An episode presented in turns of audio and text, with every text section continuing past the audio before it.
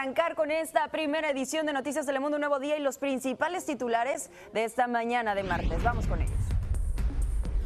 Tiroteo en la frontera. Momentos de confusión y caos se viven en el cruce fronterizo de San Isidro cuando las autoridades detienen a balazos a un conductor que pretendía evadir un segundo puesto de control bajo el agua. La crecida del río Mississippi inunda vastas zonas al noreste de Missouri, poniendo presión a los diques y daños a la agricultura. Toda una localidad rural es obligada a evacuar.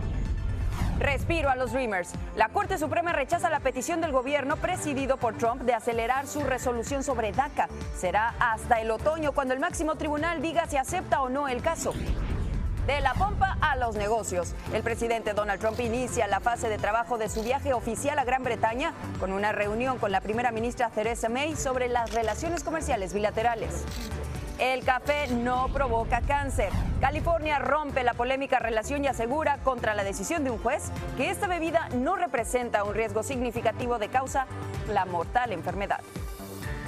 Mire, tres migrantes centroamericanos murieron en las últimas horas tras cruzar a pie la frontera. Todos ellos en Texas. En dos de los casos, las víctimas fallecieron poco después de ser detenidas por la patrulla fronteriza y se trata de un hombre salvadoreño de 33 años de edad y de una mujer hondureña de 40 años. Los primeros auxilios de emergencia que se les dio no pudieron evitar los decesos y por otro lado, un inmigrante salvadoreño transgénero murió cuatro días después de ser liberada por ICE. El cruce fronterizo de San Isidro funciona hoy casi al 100% luego del caos provocado por el tiroteo, el cual desató la alarma entre los automovilistas. Vea. Todo comenzó cuando un conductor que esperaba cruzar a Estados Unidos fue enviado a una segunda inspección por el agente migratorio, pero el sujeto hizo caso omiso de la indicación e intentó darse a la fuga, motivo por el cual la patrulla fronteriza habría comenzado a disparar. El sonido de los disparos y ver a varios agentes corriendo en una misma dirección sembró el pánico entre los numerosos automovilistas que a su vez esperaban su turno para pasar la frontera a través de ese punto. Escuchamos pa pa pa pa muy alto. Creíamos que eran fuegos artificiales y mi amigo dijo, esos son disparos. Y yo le dije que no, porque yo cazaba desde pequeño y eso no son disparos. En medio del desconcierto, quienes hacían el trámite a pie se echaron al piso para estar cubiertos y protegerse de posibles balas perdidas. Algunos testigos hablan de que hubo entre 15 y 20 disparos. Las autoridades lograron detener casi de inmediato el avance de la camioneta que conducía el sospechoso e interrumpieron el cruce de vehículos y peatones procedentes de México durante media hora, manteniendo cerrados tres carriles mientras se desarrolla la investigación. En otro tema, una denuncia periodística revela que 37 niños migrantes entre los 5 y los 12 años de edad pasaron al menos 23 horas en una camioneta antes de reunirse con sus padres y familiares. Según una investigación de nuestra cadena hermana NBC, esto habría ocurrido en julio pasado tras el final de la política de tolerancia cero del presidente Donald Trump y pone en evidencia la falta de preparación de las agencias migratorias y también el gobierno para lidiar con esta situación.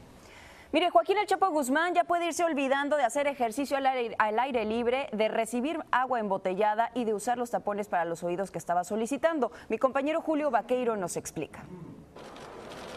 Cuatro veces el juez dijo no a Joaquín El Chapo Guzmán. El equipo de la defensa del narcotraficante había hecho solicitudes para mejorar su calidad de vida en prisión.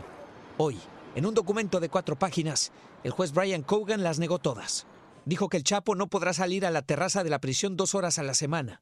Tampoco tendrá acceso a las áreas comunes del penal. No podrá utilizar tapones de oído, como había pedido. Y sobre la solicitud de seis botellas de agua, el juez dijo que el Chapo ya tiene acceso a ellas. La defensa reaccionó molesta. Son derechos humanos básicos y el hecho de que al señor Guzmán eh, se le estén prohibiendo estos derechos, claro que sí es un tipo de castigo. El Chapo Guzmán espera su sentencia en confinamiento solitario. De acuerdo con el juez, esto se debe a su pasado, con dos fugas de prisión en su historial. Según los abogados del Chapo, estas condiciones ya afectan la salud de su cliente. Mientras tanto, María Consuelo Loera, la madre del Chapo, insiste en llegar a Nueva York para abrazar a su hijo en la cárcel. Ojalá que el gobierno norteamericano le permita a la mamá que le dé un abrazo.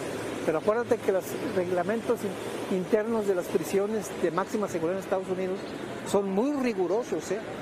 Por eso el abrazo aún puede demorar.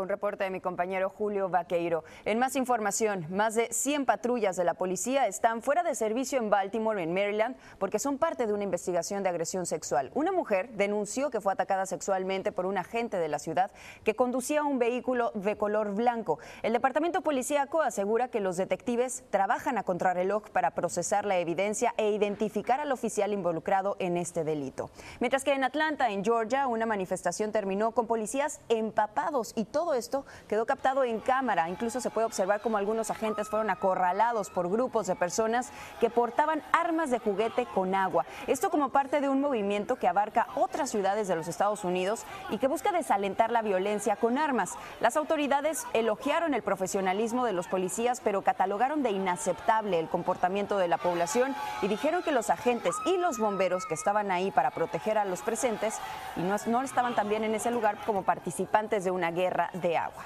Y otro tipo de protestas han sido convocadas para estos días en Londres con motivo de la presencia en esa ciudad del presidente Trump. Varios activistas se encuentran en la capital británica con el propósito de hacer escuchar su voz. Un grupo llevó consigo incluso un robot gigante fabricado en China que parodia al mandatario estadounidense sentado en un inodoro mientras escribe tweets, al tiempo que su voz grabada repite algunas de sus frases más comunes y populares.